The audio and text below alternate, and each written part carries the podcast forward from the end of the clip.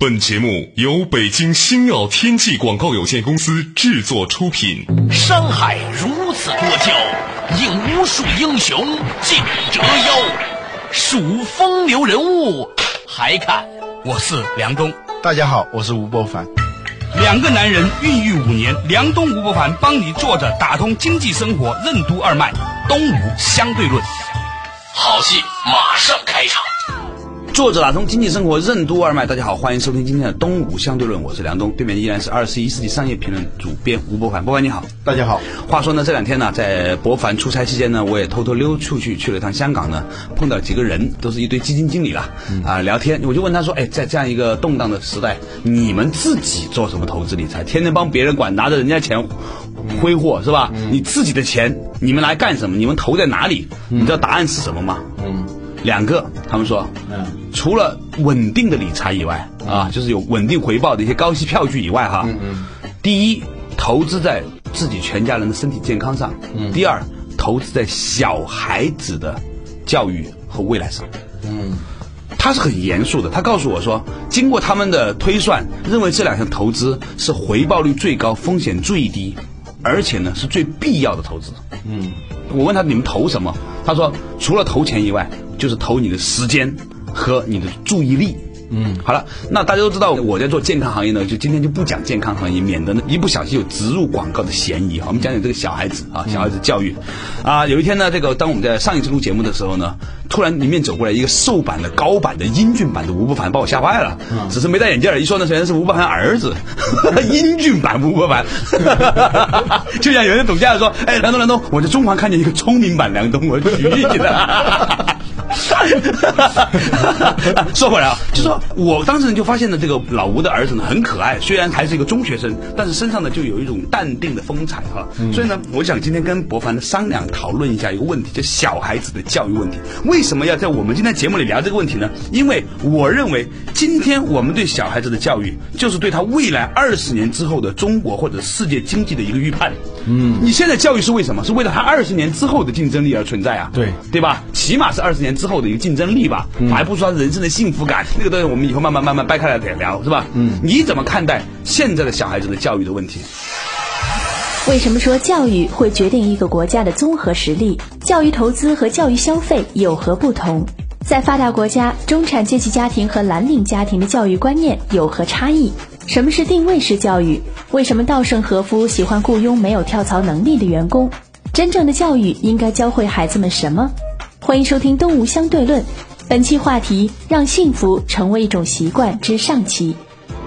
前不久，我们曾经聊过关于中国如何从经济的大国、第二大经济实体，真正变成经济的强国。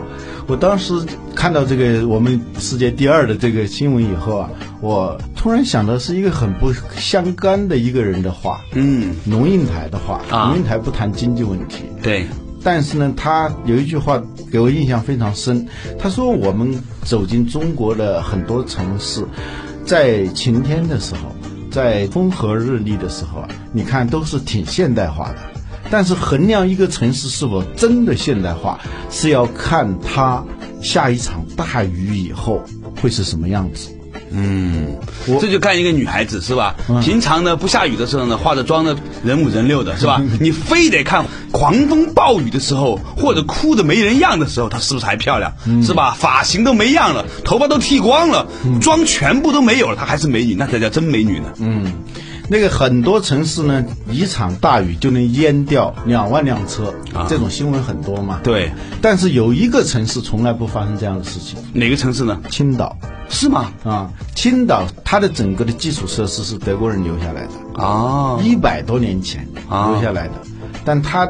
每次下雨啊，从来不存在着这种说一下淹掉的问题。它还是一个海边城市，都不存在这个问题。讲看，那么多内陆城市都淹掉，这什么概念？嗯，所以啊，一个城市的现代化，它有很多的我们看不到的那些 GDP 完全不可能衡量的那些指标。而且青岛他们那个德国人干的，还是一百多年前给他干出来的。对对，你可想而知这个那叫现代化啊，对，那叫真正意义上的现代化。嗯。一个国家最终的实力就是综合实力，综合实力来自于哪儿？还是来自于教育。嗯，如果这种基础当中的基础不行的话，你的经济的质量、GDP 的质量不可能高。哎，怎么从青岛淹不淹水转到这个教育上？这个中间过渡怎么来的？我一下走神掉了。我说的是现代化哦哦，中间有一个关键词叫现代化，有很多我们看不到的东西啊。是最重要的。对最重要啊就有如青岛的这个市政建设留下的那种最看不见的东西所彰显出来的真正的它是在地。下，不是在高楼。我们一说现代化，城市的现代化就是楼有有多高嘛。对。啊，不是，人家是那水有多不深。下它那个下水道有多好，对。哎，所以呢，作为一个往往是看不到的嘛。对比喻来说的，对一个人来说，或者一个社会来说，不但有多成功，而在于你的最基本的教育本身能做到什么样子，培养出什么样的人，嗯，才是这个国家是不是真正意义上的现代化的一个基础。嗯，日本的有一个官员嘛，曾经说过，一个国家的真正的实力是这个国家的女人，因为他们承担着他们的未来的的教育、嗯、啊。所以这个教育啊，好像跟经济关系不是特别大，啊对。至少不是特别直接的。对。往往你现在教育抓得很好，也不一定马上有效，它是花钱的事情。嗯，现在的教育很差，哎，说不定你的楼也是越来越高，对。你的 GDP 也越来越高，啊。而且你花了很多钱在教育上，又不一定真的教育的好，嗯。啊，这个教育还跟投入多少钱不完全成正比关系，对是吧？我们看到很多穷人家的孩子，对啊教育挺好，我们曾经讲过，就是我们中国现在有一个教育的问题，把对教育的投资啊变成一种跟教育有关的消费。嗯，投资和消费是不一样的。比如说，你送小孩儿去哪个幼儿园，对，它是消费，这两者中间的差别在哪里呢？投资是建设性的、生长性的，消费是没有未来的。是展现性的、体验式的。你体验了一个我的儿子在哪个哪个小学读书的那个样子，是吧？他实际上跟你买一辆车，买一辆什么什么什么什么牌子的车啊，跟那个买一辆南路虎，呃，拦路虎，然后配一个什么样的幼儿园和一个什么样的小学，它是一样的啊如果你用这种心法的话，那真的是很糟糕。你知道现在北京啊，有一些幼儿园啊，嗯大家小孩子攀比都不是你爸你妈是干嘛的，嗯主要攀比你爷爷奶奶干嘛的。嗯我爷爷奶奶是几星级，你知道吗？是这样的。所以有些家长啊，以为自己有钱就把小孩子送到那种很高级的学校里去读书啊，嗯简直是自取其辱。啊。听说有的人想把自己孩子送到中央别墅区，一个月要一个月两三万块钱一个月，对对对，比留学比还贵比留学牛津都还贵。投资是什么？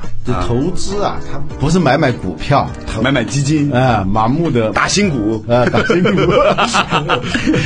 投资就是巴菲特说的，要看得见、摸得着，要知道他是在干什么。嗯。啊，我们买一家公司的股票是知道这个公司到底在干什么。嗯。有些时候我们去买一个学校的时候，嗯。嗯，买一个学位的时候，呃，对，叫学位，广东人叫学位。啊。现在是房价一直降不下来，我觉得还有一个因素是，买了房的人他也要瞎起哄啊啊。为了孩子要上一个什么样的小学，这不在少数啊。啊为了上一个什么样的中学啊那个中学相应的是跟一个楼盘啊现在好多开发商他是跟学校是直接挂钩的。那天我回家的时候看到一个广告，北京四中不在这儿，皇城根小学不在这儿。啊，就在你家那经过路上吗？对呀、哦，我今天看到了，你知道？啊，OK，然后呢？呃，实际上呢，如果你看了这个广告，你到那儿去买一栋别墅啊，实际上那个成本就不仅是学费的问题了，那一年二三十万真的是小意思了，关键是你要搭上一个别墅之类的。对，呃，这个时候跟盲目的打新股是一样的。嗯，有一天我跟我儿子说，嗯，他想上什么样的高中，对他就说了一家学校啊，某某附中啊，啊，某某附中。据说是北京很著名的某某附中。呃，对，据说是第一、第二之类的啊。对，我问他为什么要上那个学校，他说那个学校是排第一、第二的。我说凭什么是排第一、第二的？他的回答是他的升学率最高。我说升学率最高是校长关心的事情，怎么是你关心的事情呢？你应该到哪个学校都是第一、第二嘛。对啊啊，那跟升学率没什么关系嘛。对啊当你要考这个学校的时候，前提是你怕你考不上大学。对啊，经常考四五十名。对啊，如果是考四十五名呢，就上了；四十六名就下了。如果你抱这种思想去报那个学校的话，我觉得从一开始你就输掉了。对，嗯，我们这种盲目消费啊，不仅仅是买个什么 Burberry 啊，买个什么什么什么那那种盲目消费，盲目的打新股啊实际上我们在对待孩子的教育的时候，这种盲目消费是非常的明显的啊，那回到我们的问题上来了，是吧？嗯你怎么样去教育你的小孩子，让他可以应付未来的挑战呢？嗯，呃，你的策略是什么呢？嗯，前两天去拜访过去的同事，啊，在社科院的同事，他说他最近在研究一个问题，就是国外的中产阶级家庭和蓝领家庭之间的教育观念的差别。他给我说的是这么一个理论啊说蓝领家庭的教育是定位式教育，什么叫定位式教育呢？就是通俗的说呢，是考级的教育。就我现在我要把我的孩子培养成一个什么人，他是按一些指标的啊，我要幼儿园上什么级别的，小学上什么级别的，大学上什么级别的。而中产阶级家庭、白领家庭呢，是一种 personal 个人化的教育，因为这些人可能本身就是老板咯，本身就是那个所谓社会精英呢，他知道这个社会真正的人才市场到底是需要什么样的人，他发现那种考级式的那种教育啊是不管用的、啊。我曾经问过一个老板，我说你现在还会不会根据他的文凭招是北大的、清华的，你就会额外关注一下。额外关注我要是我的话，我会关注。如果这个人是清华北大的，我会减分儿。这有点打击大片嘛。我告诉你什么原因？嗯，这我们有真实案例的。嗯，就是说，我认为哈，嗯，除非我现在我在一个很大的公司，我在百度，我招清华北大的没问题。嗯，如果现在自己创业做一件小公司的话，我招清华北大的人呢、其实我的成本非常高。嗯，而且呢，他们倾向于就是在这里呢过一过水。然后呢，一旦有好的机会，他就走，他不会长期的练练跟你手搞啊。对他不会长期和你在这里做。积累一下有无工作经验。哦，原来是有过啊，一年。对，所以呢，对于很多的这种创业型的公司，或者不是那种大公司的那种雇主来说，他们其实喜欢去选择那一些非名牌大学的大学生。但是这个人呢，一定在沟通上要清楚，然后呢，做事情呢负责任啊，肯学习啊，不要长得太难看就可以了。嗯，但也不能长得太帅。也不能长得太漂亮，你知道办公室里来了一个特别漂亮的女大学生，这绝对是一个灾难，你知道吗？会引发男同事之间的超级不团结。嗯，这个你的用人观念跟稻盛和夫是一样的。啊，是吗？要用那些没有跳槽能力的人，对，因为自己认为自己没有跳槽能力的人，这里头呢比较多的人，他会比较踏实的做眼前的这份工作，认得眼前真。认真是什么意思啊？就认得眼前真。嗯，很多人他是认得眼前假，不认为眼前这件事情是个真事儿，嗯，不把它当回事儿。老想借假修真，老把这假字儿做着做着骑驴找马，老是想干这种事儿。嗯，所以有一次节目里我们谈到这个少有人走过的路，那个才是真正的教育要做的事情。嗯，优秀的人是因为能够走上那条少有人走过的路，实际上又是非常简单的路，四个原则嘛，是吧？第一个是推迟满足感，第二是这个承担责任，第三尊重事实，第四保持平衡。嗯，稍事休息，马上继续回来。东吴相对论。在中国，教育观念为什么会普遍蓝领化？为什么说最重要的教育是有关幸福感的教育？环保问题和人类内心的幸福感有何关联？为什么说真正的生态危机来源于我们的内心？什么是幸福感？如何让你的孩子感到幸福？为什么说幸福和不幸福都会成为一种习惯？欢迎继续收听《东吴相对论》，本期话题：让幸福成为一种习惯之上期。梁东吴不凡帮你坐着打通经济生活任督二脉，东吴相对论。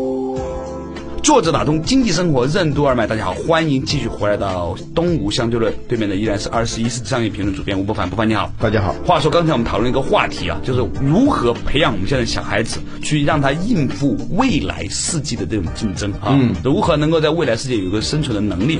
伯凡呢啊、讲到了他去拜访他一个以前在社科院的一个同事，就讲到了在国外蓝领和白领的这个培养小孩子的方法的不同。嗯，蓝领呢总以为呢有一个所谓的级别，有一个道路可以寻找的，然后呢就按照别人设定的那个游戏规则培养自己小孩子。对，但是白领呢，大家都知道到底什么是有价值的，所以呢，说如何的发挥这个小孩子本身的特长作为培养的目标。啊，这是国外的情况，在国内我看大家这个教育观念全都蓝领化啊啊，就是被裹挟着不断的要去拿各种证书，拿练各种级。对啊，对，我曾经被裹挟过，后来放弃了。嗯啊，让小孩儿小学三年级考公共外语一级，五年级考公共外语二级，原因是他要上的那个初中要考公外二级啊，相当于本科了吧？英语 真的啊啊，疯掉了啊！后来中国话都没说好，说什么外国话嘛？真是。呃，我们很容易被这种教育观念所裹挟。嗯，呃，我之所以后来放弃，是因为我们不要去选择少有人上过的学校，嗯，要选择少有人走过的路。实话真讲呢，这个少有人走过的路，就是性格的教育，尤其是幸福感的教育，我觉得是非常重要。最近我对这个问题深有感触。嗯啊，前不久看了有一家杂志啊，采访了几个企业家，他们要去做绿色环保啊，有几位呢都是从公司的位置上退下来以后，准备去献身于环保，让我给他们写一个评论性的综述。后来呢，我就写了一段话。从哪儿入手呢？我发现这个环保的问题啊，其实跟环境的这个关联度并不是太大。那跟什么东西关联度有很大呢？我觉得是跟人的内心的幸福感关系非常大。怎么说呢？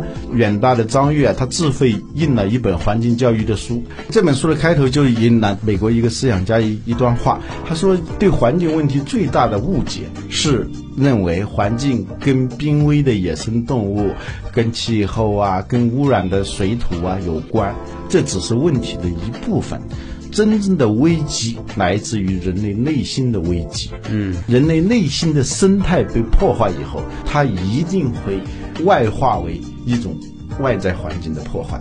嗯，这个逻辑是怎么来呢？为了搞清楚这个东西，我还真是找了一些资料来看啊，原来这个逻辑是这样的。怎么样的呢？就是我们现在的环境问题是来自于我们内心的一个经济运行的法则。这个运行法则是这样的：要使这个经济不断的增长的话，那必须要迅速的推出新品，使原来的新品。迅速的成为废品。对呀、就像你现在用一个三 G 的 iPhone 手机，你都觉得丢脸，因为你没有拿到是第四代的话，你就觉得自己变成土人。对，这就是被裹挟了嘛，对不对？呃，对，因为如果大家用两百块钱的手机觉得很满足的话，这个 GDP 是没法增长的嘛。嗯，他用各种的手段造就一种强烈的需求，你不断的去扔掉其实还很新的那些产品，然后去追求更新的，更新的那种产品，变成一种意识形态。啊，最后呢，就是 GDP 在不断的增长，地球上就充满了越来越多的用完即扔的那些所谓的废品，是这样一个逻辑。这个逻辑背后就是人类的那个心理上的荒芜。嗯，对，就是只关注没有得到的，对已经得到的价值迅速的把它清零或者虚无化、边缘化，这是经济增长的法则嘛？对，但是它却变成了我们内心的法则了。嗯，而这种内心的法则呢，是真正的所谓人心变坏的一个基础。就我们错误的把一个经济运行的游戏规则，变成了一个对待自己内心、对待自己情感、对待自己灵魂的一个法则，嗯这是非常危险的。不理解。人们就是被这个数字、被这个规模、被这种外形去裹挟的这样一种心理特点呢。哲学家罗素认为呢，是一种缺乏幸福感的表现。那幸福来自于哪里呢？幸福感的定义可能有千差万别啊，对幸福每个人都可以定义幸福，但实际上呢，幸福它有几个最根本的要素，就你跟环境、你跟他人的合一感，你们是一体的，嗯，以及那种亲密感、稳定感、安全感、内在的充实感，是这些东西合在一起是幸福感。这是罗素说的吗？嗯对怪不得方文静这么崇拜罗素，还是有原因的。看来，啊，这种原型实际上来自于人类最初的在母体里的那种感觉子宫嘛，啊，对，人跟母体是合一的，对，它有这种稳定感，嗯，安全感还有很好的减压设备。对，所以那个小孩有时候他哭的时候，你把他又抱起来，嗯，把他抱得紧一点，他就不哭了。而且那个有本书讲的，在亲密关系里面讲的哈，你把它抱到左边的时候，比抱到右边的时候更容易安定下来，因为左边的心脏跳动是他所熟悉的，嗯，他在子宫里面他就常常听到的是那个心脏的跳动声音，嗯，这是根深蒂固了，那是骨子里带来的东西了。对，这种根深蒂固的感受，它是深入到你的骨髓里头了。对这是你的所有幸福感的来源。嗯，包括后来在你长大的过程当中，母爱整个家庭给你的这种温暖。所谓的温暖，就是你跟外物之间的合一。如果你是不合一的话，你就觉得它很凉嘛。对啊，就这种合一感，然后是安全感、稳定感，对就这种感觉。那么不幸福感呢，就是相反了，就是差别感、对立感、嗯，不安全感等等吧，这就不幸福感。实际上每个人都会有不幸福感，但有的人呢，在童年的时候，他的幸福感啊比较好，嗯，就被抱得多啊，就容易产生幸福感，并且把这种幸福感作为一种心智模式停留了下来。呃，或者说在他的成长的过程当中，他没有受到太多的那种威胁感，嗯，那种被抛弃，被抛弃，因为小孩其实经常会问的很多问题里头都包含一个问题：对你会不会抛弃他？很多，所以很多女青年谈恋爱的时候长得挺成熟的，是吧？其实呢，她的心理上是没有过奶嘴期的。嗯，她永远的问的问题是：你爱我吗？你爱我我妈的这句话的背后是什么？你会抛弃我吗？嗯，对。人他在成长的过程当中呢，他有各种安全感的那种诉求。对，近似于在子宫里头，在母体里头那种感觉，一直有对这种需求，缺乏这种感觉呢，你就会缺乏安全感。但是成长的过程当中呢，他会有一些替代性的东西，那不可能回到母体当中了。对但你周围的这种感觉，也就是对人对物。当小孩儿拿着一片树叶，看着一朵花，甚至是一个很小很小的一个被丢弃的一个玩具，他拿到手里的时候呢，是一种他跟他之间的那种合一感和亲密感的话，那他也会产生这种幸福感。但如果呢，经常受到的是这种威胁，嗯，有的是由于家庭的关系了，有些是因为父母智商很低，动辄就说“爸爸不要你了啊你再不吃饭我就不要你了”。嗯这种话说出来呢，都是大人的那一种要挟。其实小孩子的感觉的不是要挟，而是什么呢？而是真正的在内心的伤害。对，或者父母在教育的时候，经常会把他跟别人进行对比，嗯这种恶意对比啊，你看谁谁谁怎么样，你怎么样，逐渐逐渐各种各样的暗示汇聚起来的时候，他跟周围的环境、跟他人就产生了一种对立关系。嗯，当他看到一件事情的时候，总是在看这会不会威胁我，他会不会伤害我，他会不会取代我的位置，等等。这种时间长了以后，就会形成一种心理定势，嗯，就不安全感、不稳定感，或者说不幸福感，就成为一种习惯。所以幸福呢是一种习惯，不幸福呢也也是一种习习惯。嗯，哎呦，说的实在太好了。我经常觉得说，如果你看见一个小孩子哈，你每天都告诉他说如何去笑的话，他慢慢慢慢变成一种习惯性的笑。嗯，就像咱们这个娜娜是吧？平常配旁白的这个娜娜，那个声音那么好听的娜娜，她的女儿是吧？摔倒了都都在笑。哦，刚才我看见挺有意思的，他在跑的时候不小心碰到我的脚了，他一下就摔倒了，摔倒他呵呵大笑，我摔倒了，他是这种反应，就觉得这是一件很好玩的事情。我说他如果保持这种心态的话，将来有一天他被别人骗了，他也不会感到不 幸福。不，他会哈哈大笑，哎，我们又被骗了。他是这样一种心态，就是你遇到的场景跟你做出什么样的反应，不是唯一对应的关系。我们常常是他不幸福，是因为一个什么什么什么原因其实不是的啊。完全是自己心同样一。个情景下，他会产生完全不同的反应，嗯是因为他的内心里头有幸福感、有安全感、有稳定感以后，他摔了一跤，他不认为这是多大个事情，呃，他觉得很好玩。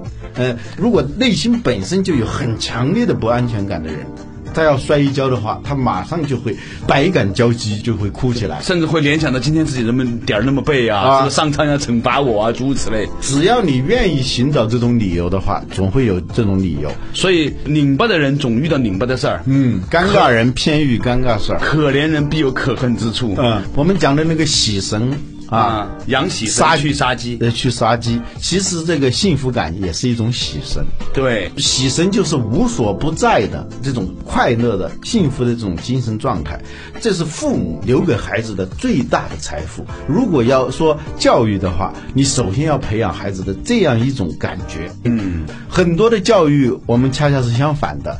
基本上是威胁式的教育，对。啊，是那种把这个学习任务化、标签化、定位化，嗯。啊，背后呢还有一套惩罚机制，对，使他觉得这个世界就是这么一个充满不安全感、不被惩罚，嗯，就是被裹挟这么样的一种游戏规则里面，他当然没有幸福感了。就算有幸福的事情发生。